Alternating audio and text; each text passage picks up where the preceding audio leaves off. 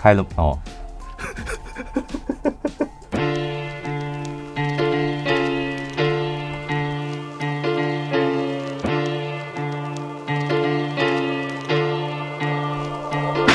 哎、欸，我跟你讲，满一年之后我就要换衬月了。我现在已经、啊、对对不对？你在物色了是不是？在物色啦，我想要找一点气势磅礴的音乐。为什么啊？不是应该找轻松愉快的就好了吗？找什么气势磅礴？我想要找，就是你知道，我看有一些人的衬乐就好高级哦。我觉得我们两个好，这这个衬乐有点破破。对，我觉得越听越破。听了一年之后也是觉得有点腻了。可是你的高级是什么意思？我，我不知道，就感觉那个衬衣一出来就啊，这个节目好高级啊！质感吗？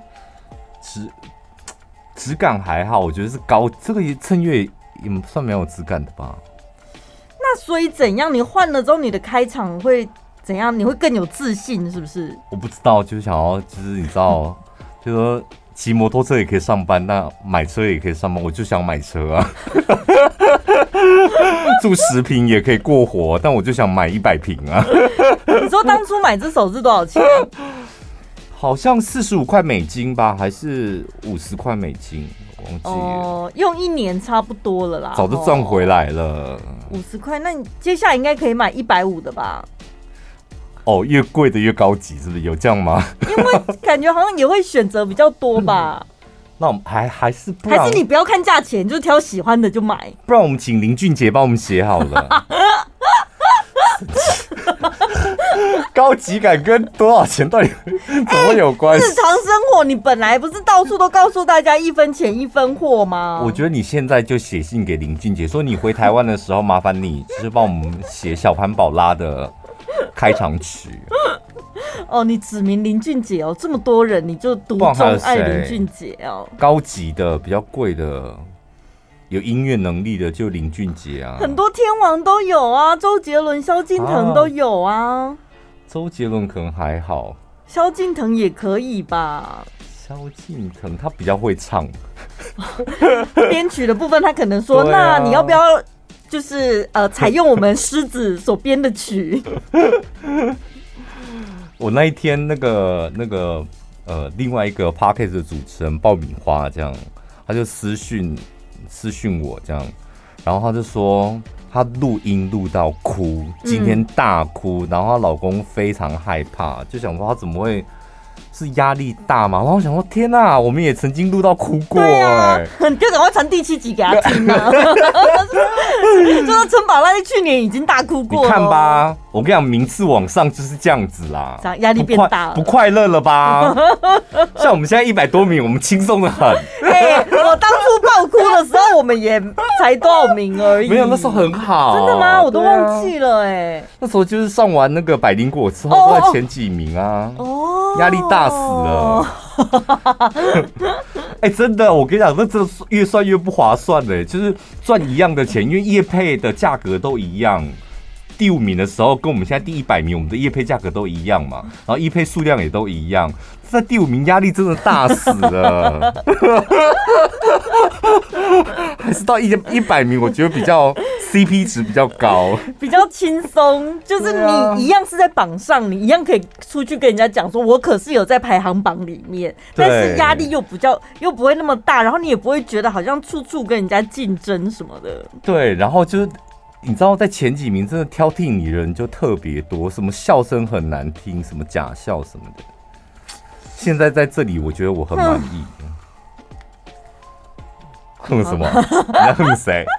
哦，然后重点是他，他不是因为节目压力太大，他是说他最近录音就声音变得很烧瞎，然后还有老痰声。嗯。我想说，天哪，他是到底在偷听我们节目，知道我的声音很烂，然后常有老痰，他还问我说该怎么办？是吧？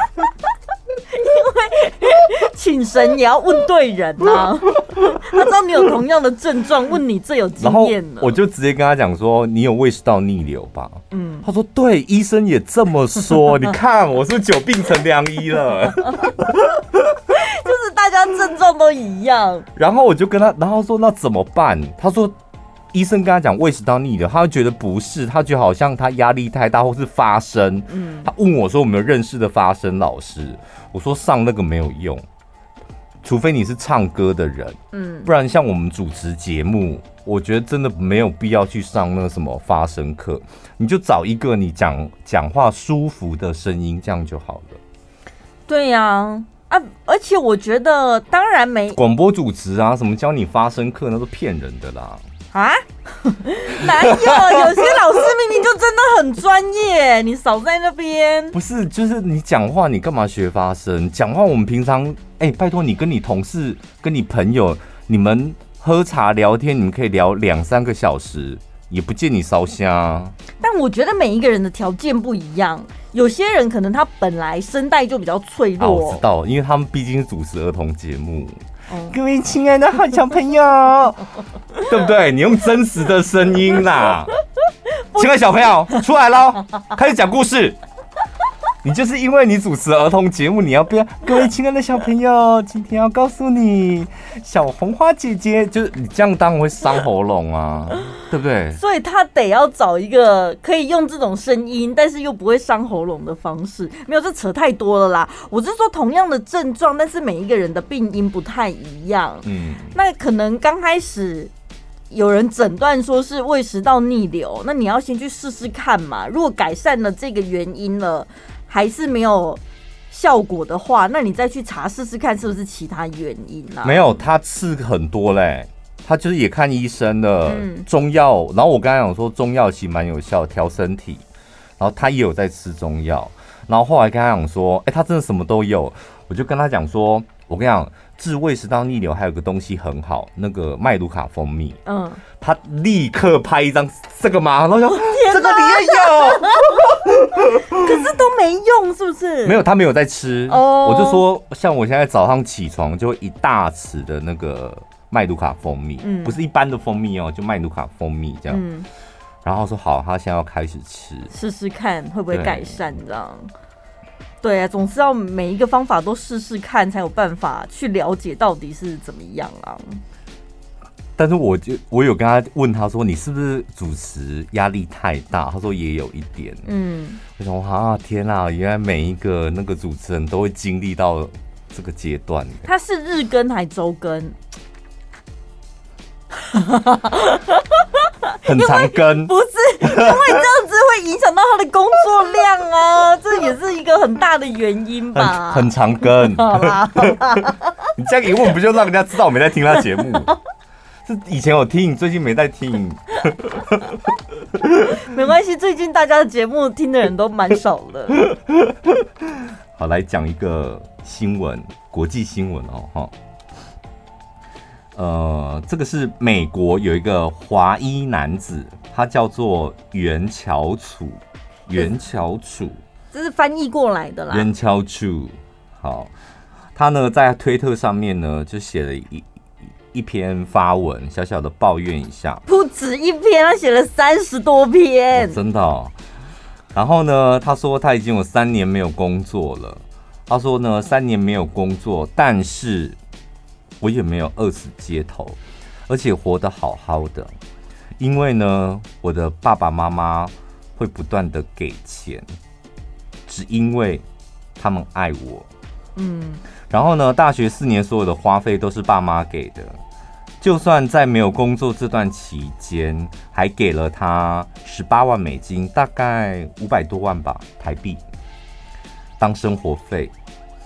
然后呢，在去年八月生日的时候呢，爸爸妈妈又给他了十万块美金，大概是两百八十万，当做礼物。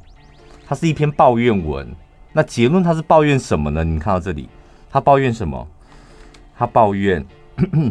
他觉得父母亲不断的汇钱给他的行为让他很不爽，他们从来没有了解过我心里真正欠缺的是爱。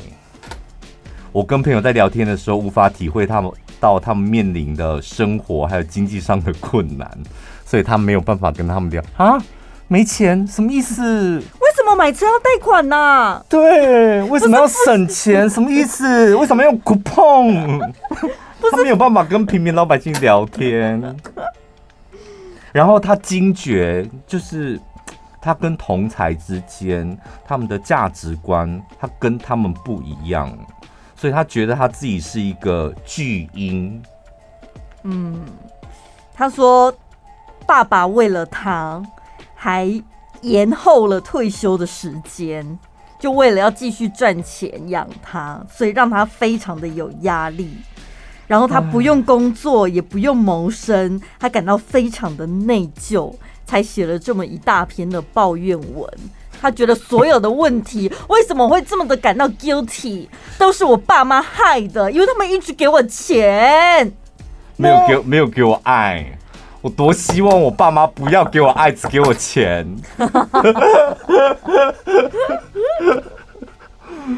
我妈只会给我高丽菜。最近很多芒果，大量的芒果、菜头，还有他种的苦瓜。这就是人在福中不知福，是不是？好好，我就是因为我想，我们像我们小时候，真的，你不要说什么爸妈很支持你，给你很多钱，我们没钱，大还要去偷爸爸的钱呢。我跟你讲，每一个小朋友，大部分呢，哦，我们都经历过偷爸妈钱的阶段，嗯，是不是？看到一叠一百钞一一百块的钞票或者一千块的，你一定会抽中间那一张，因为想说抽中间那一张他不会发现。好天真哦，怎么那么高追啊？千万不能拿第一张，会不会发现？很快就抽中间那一张就不会被发现，是吧？你们都经历过这个阶段吧？谁教你的？你没偷过钱吗？爸妈的钱？有啊，肯定有的。而且我小时候，因为我专偷我爸的钱，我知道他都会。我们家以前都爆毒啊，嗯，你们知道爆毒啊是什么？反正就衣橱，然后是塑胶布的那种。他就是把他的私房钱都放在那个爆毒啊最上层的某一件衣服下面，嗯。所以我也是啊，就每次把他衣服掀开，然后再再把他的钞票掀开，嗯，然后抽中间的那一张。我都会看颜色，就是紫色多多就偷紫色，红色多就偷红色，因为偷多的不会被发现。对对对对，他可能会想说自己算错或怎么样。然后有一次，因为我爸好像发现他被偷钱了。你看我们小时候就穷人家，就是过这种叠对叠对叠的生活。我爸就发现他被偷钱，他就想抓住那个小偷。你知道用什么方法吗？他把一百块呢就揉一揉，然后去丢在我们家有四个孩子，每一天丢一个人的书桌下面，嗯，就是丢在那边这样。然后第一天丢我妹，然后我妹说：“爸，这是你的钱嘛，就拿去还他。”然后第二天就丢我，我就把它藏起来。我爸说。你偷的几号？等 你偷的号。他试到第二天就抓到钱都是我偷的。等一下，这个逻辑也太奇妙了吧？他觉得我是我是一个不会拾金不昧的人，由此来判断偷钱的应该就是你，这样子。哎，他就抓到偷钱的是我嘞。然后呢？你有被毒打一顿吗？就就真的被毒打一顿。可是平常给你们的零用钱不够用，是不是？够啊，真的不够。我们家以前根本没有什么零，小时候是真的没有什么零用钱的。我就说，我们为了要买甜不辣，会省下那个国小的时候会省下那个搭公车的钱，然后就是我跟我妹还有弟就凑十几块凑一凑这样。可能有三十块，然后去买甜不辣公家吃，这样。嗯，走路哎、欸，走路回家，嗯、然后因为走路回家不搭公车，走路回家，所以多了三十块就去买甜不辣这样。我印象中，所以我看到这种新闻都很想叫你们去死。我印象中，我觉得我小时候好像过得也还算不错，基本上你想干嘛都可以。比如说，像我念到高中三年级的时候，我就很想要跟同学去外宿。然后那时候好像没有经历什么家庭革命，因为外宿你得自己付房租哎、欸。嗯、但是跟同学共几岁啊？未满十八岁啊，高中生而已。哦、但是反正好像跟我爸妈讲了之后，哎、欸，我好像某一学期我就真的搬出去了这样子。然后呢，比如说，呃，你想要出去玩，我好像某一期某一个学期的暑假，高中就外宿了。对啊，怎样？那是一个真的很奇怪吗？因这对，因为好像蛮那个的，蛮早就离开家了。我是我是国中，但是我们那时候是因为住校。哦、呃，我也住过学校，一年级先住学校，三年级就说我要住外面啦。那你就有办法自己生存了，那蛮厉害的。不是要干嘛就上课而已，要什么生存不生存的？上课啊，玩乐啊什么的，然后你就乖乖的回家 什么的。Hello, 我念的是南投高中，不是多厉害的地方，是有什么好玩乐的啊？哦，不好意思，南投没有任何地方可以让你玩乐。对呀，但是住外面就很开心啊。然后有一年暑假，我好像跟我妈讲说，我想要去参加世新大学的某个夏令营，然后我就顺利的去了。哎，就是反正跟他们要钱，他们都会给我这样。嗯可是，如果是花大钱的那一种，虽然你也可以要到，但是基本上就是会被安排好。比如说，十八岁了之后，念大学之后就要买机车嘛，就说爸，我要买机车，然后说哦好，然后呢，隔一阵子之后，他就会说，哎，掐杯喝啊哦，别我靠，就是他。会答应给你买汽车，真的是摩托，真的是摩托车。对，但重点是他不会问你说你想要哪一哪一辆车，或者是找你一起去挑你喜欢的吧？你懂我意思吗？再给我抱怨，我打你一巴掌！去你妈！就帮你买好，你还挑什么？这种安排还不好？你跟他，你跟这个人有什么两样啊？元翘主有什么两样？因为我我永远忘不了我第一台摩托车。我跟你讲，我这看的超久，我就买二手的。嗯。然后就是咖啡厅打工了，大概应该有一年，然后买二手好像一万多块吧，一两万块。嗯，然后用那个钱去去买这样，然后回来也不敢让父母亲知道啊。我所以他在抱怨我有一点，大概可以理解他的。因为毕竟你小时候是瓦斯行小开，不是，就是你有时候会觉得你也想要自己做决定，但是你却都被家长安排好了。好，你觉得买机车这算是抱怨好了。再来，我后来大学其实我考的并不好，可以说是落榜这样。对。然后呢？哎、欸，不容易哦，这个听众朋友。嗯。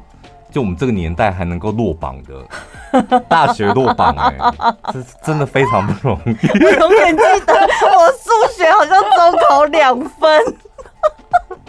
我们这个时代、欸，哎哎，不是什么讲宋美龄那个时代，大学落榜是录取率超高的，我都还能落榜。然后我那时候就会想说，哈，那应该没关系吧？我就去找一间补习班重考，然后半工半读，也不用叫爸爸花那个什么补习班的钱。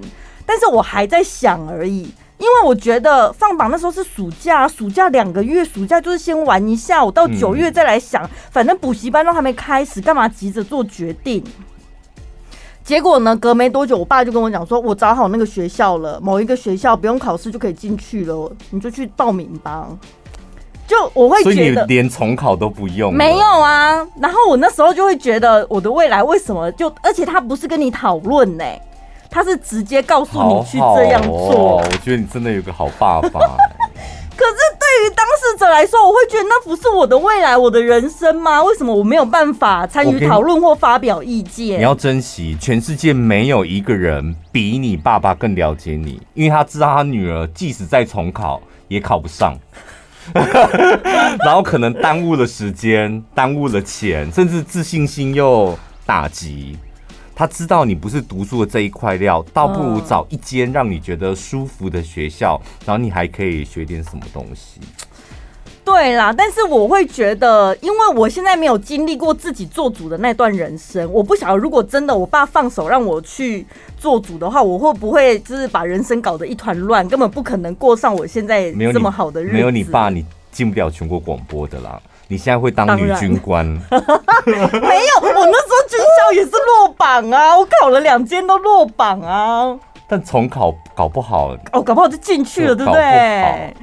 哦，对不对？耶，因为你是进了那一间，那是基督教学校，对对对，然后才接触到到大众媒体。对啊，对我重考我那时候搞不好就更。更坚信说，我就是要当兵了，这样，我就会认真念书，然后就每天进去踢正步。可是因为我其实我个性本来就是比较懒散呐，虽然我有时候会有我自己的想法，但是通常如果别人给我意见了，或者是帮我们安排好，我也是欣然接受的那一种。但如果以这个自称是巨婴的人，或者是收音机旁边的听众朋友，你觉得你自己有想法的话，其实你可以勇敢表态。我跟你讲，都一样啊，就是你家人啊，你爸妈帮你安排好，你就会抱怨我没有自由。嗯，我不能做自己想做的事。像我们这种从小到大 没人安排你的，你就会觉得很羡慕那种。天哪，什么什么意思？什么叫下课那个爸爸的车会在校门口？我们从小不懂这种道理。为什么爸爸的车会在校门口？他不用上班吗？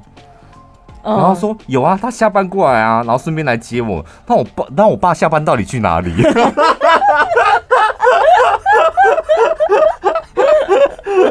这永远都不能够，你就很羡慕那种同学。但我是觉得，如果说你都不勇敢讲出你的想法的话，就是爸妈不会知道说哦，原来你想这么做，然后他们就会永远把你当小孩。这样想法不对吗？我跟你讲，后来我就是 不是小时候都很很那个抱，心里就。默默的抱怨，就是我们的父母亲都不像别人的父母亲这么照顾我们这样。嗯。然后呢，我就上了那个高中的时候，那时候我是我叛逆期算很晚，应该是十九二十岁那时候才才算是开始叛逆这样。我那时候就知道家里开始状况有点不错，爸爸妈妈的钱都有点多的时候，我就开始你知道扮演一个撩不痒这样的角色。我想我我只要一打电话给我妈或我爸，就是要钱的时候，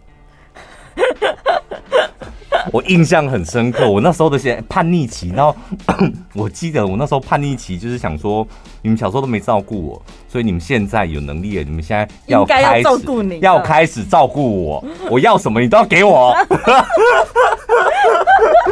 无止境的想花钱，就是跟爸妈要的。我我做过，我我讲过，我在广播讲过一个最荒唐的。以前我读那间学校呢，就是男校嘛，然后大家都很喜欢比较，很奇怪，我们那个学校风气就这样，生日的寿星要请客，嗯，然后大家都会比哦，你生日请十个，我生日就要请二十个，然后我请了二十个，另外一个人请了三十个，就比较了不起了，对吧？嗯，然后如果人因为人数代表你的人气，然后再来呢，你请什么餐厅？请小吃店，然后请那个以前还有海霸王吃到饱那种。然后我那一次多任性，你知道吗？我就打电话跟我妈说，我生日了，我要请我们同学吃饭，三十个人。那我妈说啊，那你要请他们吃什么？我说我要请他们吃日本料理，养老奶龙。那时候，Oh my God，好贵哦！那时候觉得很高级。对，然后我妈说要多少钱？我说我不知道，大概几万块吧，我到时候再告诉你这样。然后请你汇汇给我这样。你真的是很脸不红气不喘，你怎么可以这么自然的讲出这些话？所以我现在我妈在跟我要钱的时候，她也脸不红气不喘。要房子要钱的时候，真的一点都不红，一点都不喘。这个叫做冤冤相报。没有，你就是拎鬼给回亚龙赶快嘛。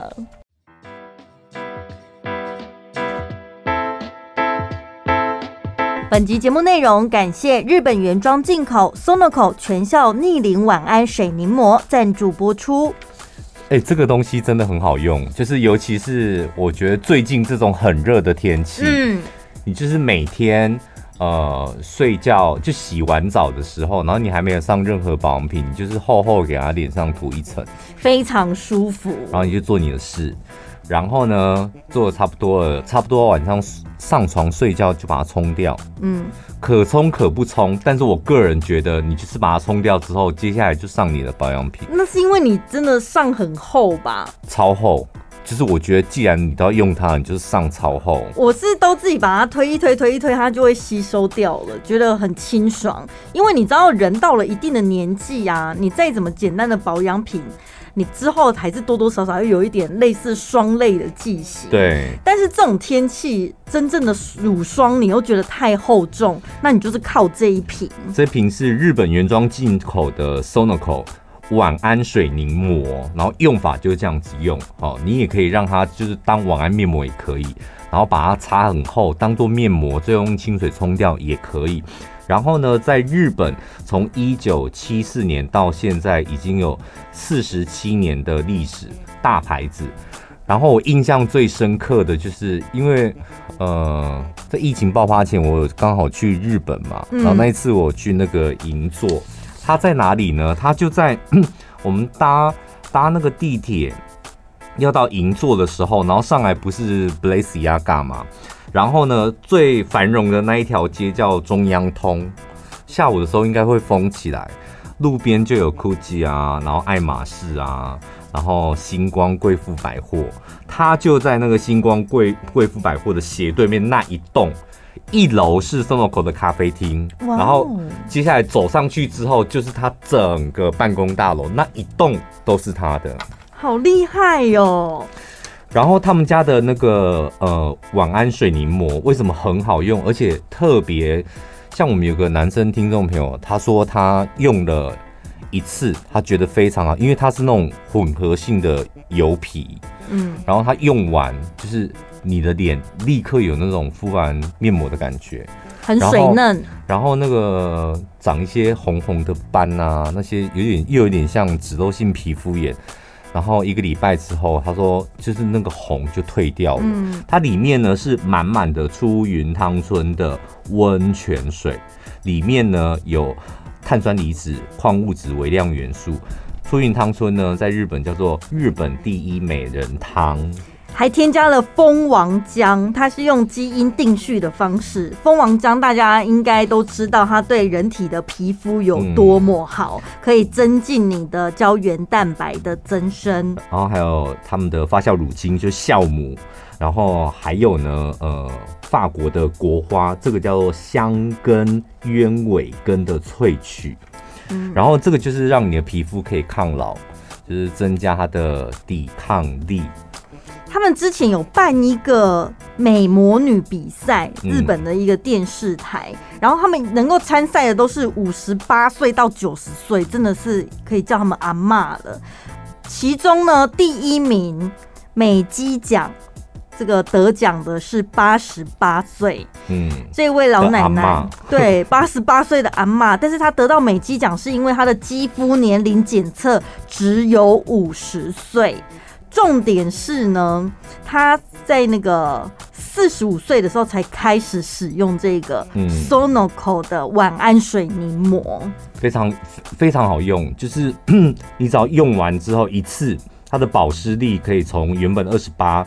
提早提高到百分之三十七，然后油脂分泌从原本的百分之四十三减少到百分之三十四，用一次就感觉，然后你可以天天用。对，今天我们节目的组合非常的划算。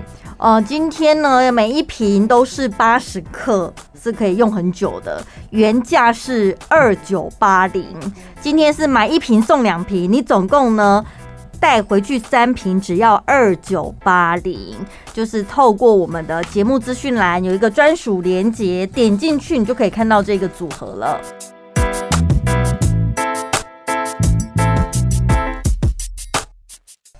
哎、欸，有一个有一个听众朋友写了一封信，然后想说你怎么会知道我的 email？什么？他不是私讯哦？email 啊，你看。我不是有传给你看吗？他因为他说一定要把这一封 mail 给宝拉看。哦，对耶。然后我就吓到，想说，是工作上往来的人吗？后来我发现，哦，原来我的 IG 上面是有可以点那个哦，你有设定是不是？对，哦。所以我跟你讲，有时候是人自己吓自己。而且就是给你们知道我的 email 又不会怎么样，就干嘛的啊？怎么会这样？怎么会在 email 里面收到一封信？欸、听众朋友的信。我不是有一次还说，为什么我的 IG 贴文都没有那种乳房大军或是什么广告骚扰讯息？我也是后来去找设定，我才发现啊，原来我有设定只有我的粉丝可以留言，所以不会收到任何广告讯息。那你打开了吗？没有啊，我想说，反正都这样了，看到乳房大军的留言，我也不会比较开心，算了。这个听众朋友呢，他说什么？等下我看一下哦。他说去年因为朋友的介绍，然后你和宝拉的 podcast，然后就开始常常收听，也开始呢常常大笑到无法自拔。因为你们的节目让我常常大笑，还有学会做自己跟台语。我们有很常讲台语吗？因为很多台北的听众朋友都说，他们在我们这边学到很多中南部的台语，到底是什么？我不懂。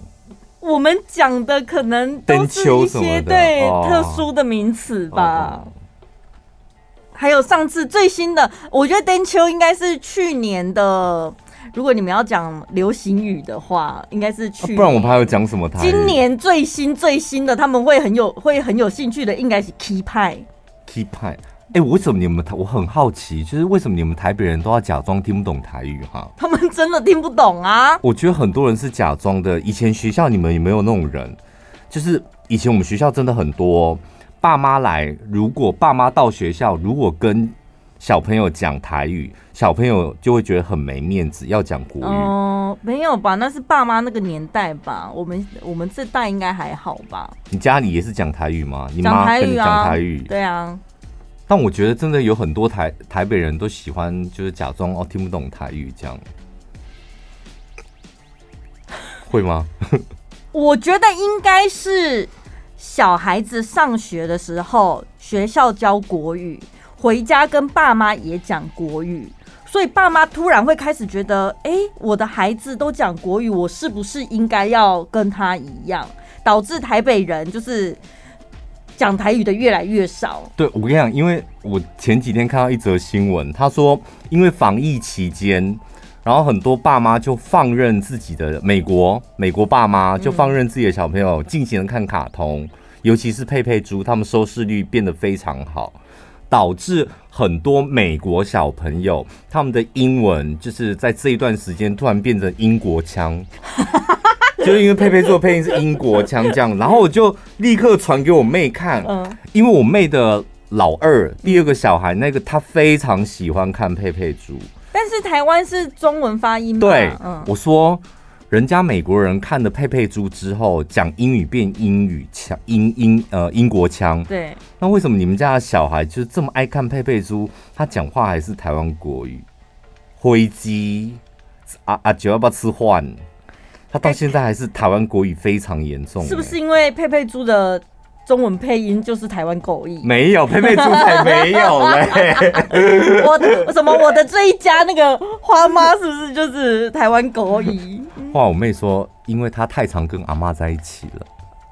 对呀、啊，倒不如干脆请阿妈跟她讲台语，你有没有觉得？哎、欸，我跟你。对，因为阿妈，因为所有的阿妈都硬要讲国语，对、啊，然后讲出阿妈式的国语，所以我就说台北人他们是真的听不懂台语，因为家里的长辈改变自己的语言，为了迎合小孩而去讲国语，而且很而且很妙，那个小朋友的学习能力或是影响很快哦，因为他在台中读幼稚园，然后 就比较少回那个阿妈家了嘛。所以一个月、两个月、半年过去，他那个吃饭啊就吃饭，然后灰鸡那个就改掉了，就变正常国语。嗯嗯。那最近因为疫情的关系，然后所以就是把他暂时送回去那个阿妈那阿妈家了。个早惊起来啊！又开始吃饭 啊，就吃饭吃饭吃饭哦。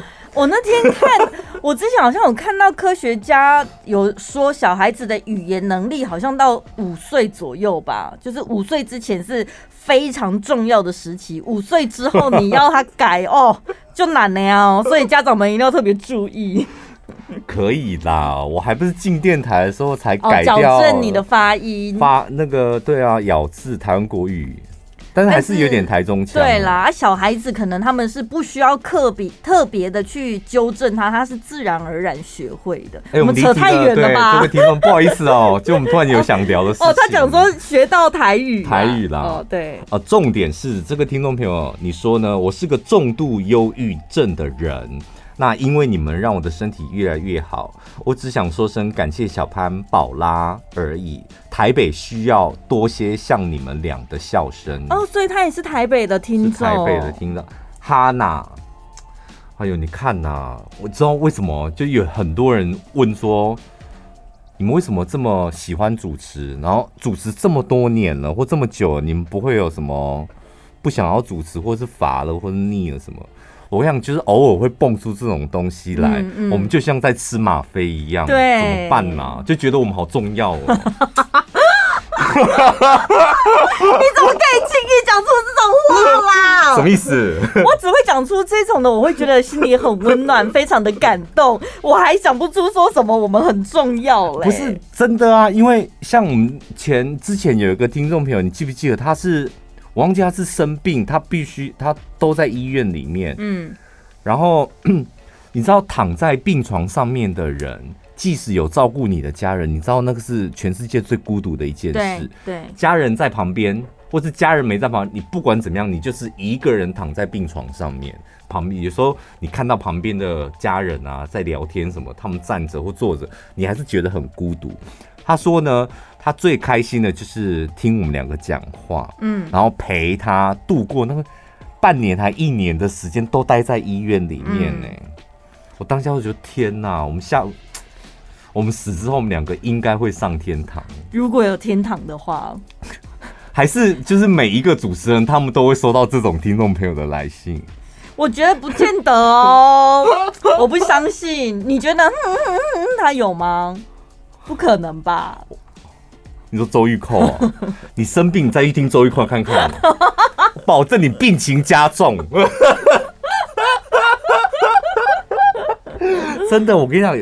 那个我因为我妹的老公他也是很喜欢听我们电台，嗯，上班下班这样，然后有一次他就拍现实动态的时候，我就发现他不是听我们电台嘞，啊，因为他就拍他儿子的现实动态，然后旁边因为录影嘛，嗯，所以会有那个收音机的声音，然后我想说，哎，怎么不是听我们电台？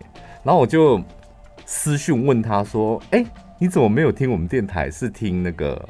其他的，他说哦，因为那个节目实在是负能量太重了，我小朋友还小，然后说小朋友听不懂，说没有没有没有，我跟你讲，那种负能量不是懂不懂的，从收音机传出来之后，那个语气还有钻进那小朋友脑，我跟你讲，他脑他脑子会受影响，整个氛围是不管你几岁，不管你听不听得懂，你都感受得到的。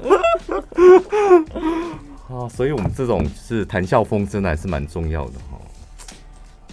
可能刚好现在整个大环境的确是需要这一种比较轻松一点的氛围去感染大家吧。我觉得我有我有时候在想，就为什么听众朋友会觉得我们好笑？我们两个在录音常常不觉得我们好笑，但是有时候就是会突然间笑这样。我后来觉得听众朋友应该是。应该是听到我们很真实的表现出那个没出息的那一面，对于很多事情、工作、生活的理想，然后他们怎么可以大剌剌的表现出那种这么没出息的一面？然后重点是这个没出息的一面你也有，你藏在心坎里，你不敢讲出来，都啊怎么会这样子，好丢脸哦！然后是心心里另外一个声音说，他会这样子哎。大方承认又没关系，这才是我们真实的样子啊！不是因为他们没有地方去大方承认，你总不能碰到朋友或是同事，然后突然间就是跟他大聊特聊没出息，这也很怪吧？嗯。但是你就是那个没出息，你知道有时候就会想把它压抑下去，不能这么没出息，不能这么没出息，然后突然听到我们讲出你的心声，就会会心一笑，笑出来吧。那你有没有在节目中曾经讲过什么东西？其实这一些话，你出了录音室之后，你也是不会跟任何人提起。你说广播主持的内容讲完，然后不会私底下？对啊，就有时候我们在节目中，大部分的时候，对啊，我们跟大家分享的一些心情、经验、故事等等，讲真的很奇怪，就在这里面，你就会突然我讲，我可以掏心掏肺。对，出了录音。离开这个麦克风，我没办法掏心。然后我只要听到我身旁有朋友或是家人说：“哎、欸，你那天在节目当中讲什么？”然后我就说：“好，安静，安静。”我都会很觉得说：“你听到就好，你不要告诉我。”哎、欸，你的 podcast 哪一集讲什么？然后我就好了，不要不要讲。我没不行呢，我不行。真的，对，所以所以我很佩服那种什么把自己的节目啊介绍给家人听、oh. 朋友听那种，因为我们最近有一个好朋友开始在做那个 podcast，对对，他都到处宣传说，你们帮我听一下啊，到处广发、欸。我就想说，你真他妈的有勇气。所以，对了，就是回应到我们刚刚前面讲的，像你，我们真的是把可能内心有一些比较。没出息呀、颓废呀，或者是负能量的部分，我们在这里我们可以尽情的宣泄。对我，我记得那个那个，我朋友跟我讲过一句话，他说：“如果你常不知道你生活的价值在哪里，请你找简单一点，就是你生活当中有一个人，你愿意跟他讲心事，然后那一个人又愿意听。”这样就好了。嗯，其实那个那个就是你存在的价值。还有什么叫好朋友？什么叫知心的朋友？就你在跟他抱怨或是吐露苦水的时候，他可以有办法用眼神治愈你。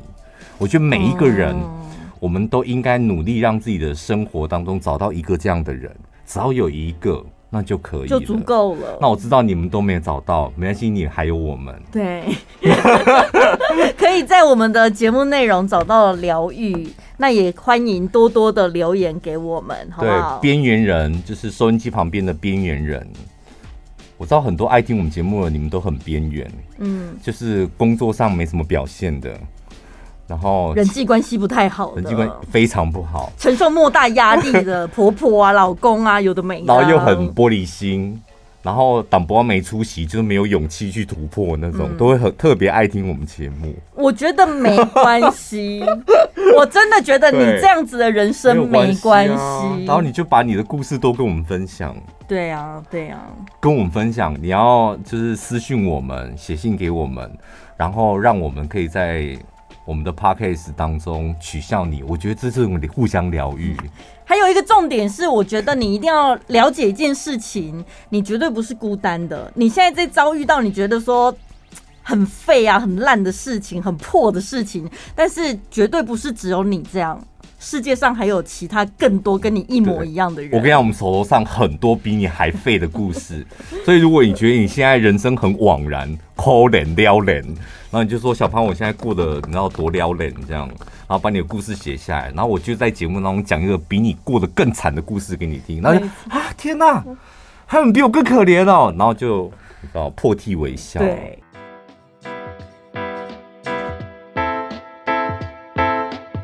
享受美食也可以拥有好身材，记得帮自己补充一杯绿欧蕾益生菌。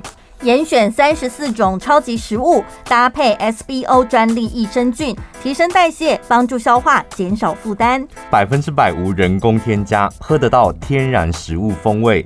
每天一杯绿欧蕾益生菌，让你气色更好，体态更好。即日起购买奇奇宝健绿欧蕾益生菌六瓶组，原价两千四，结账时记得输入小潘宝拉专属折扣码一六八，只要一千八百二十二，再多送一瓶。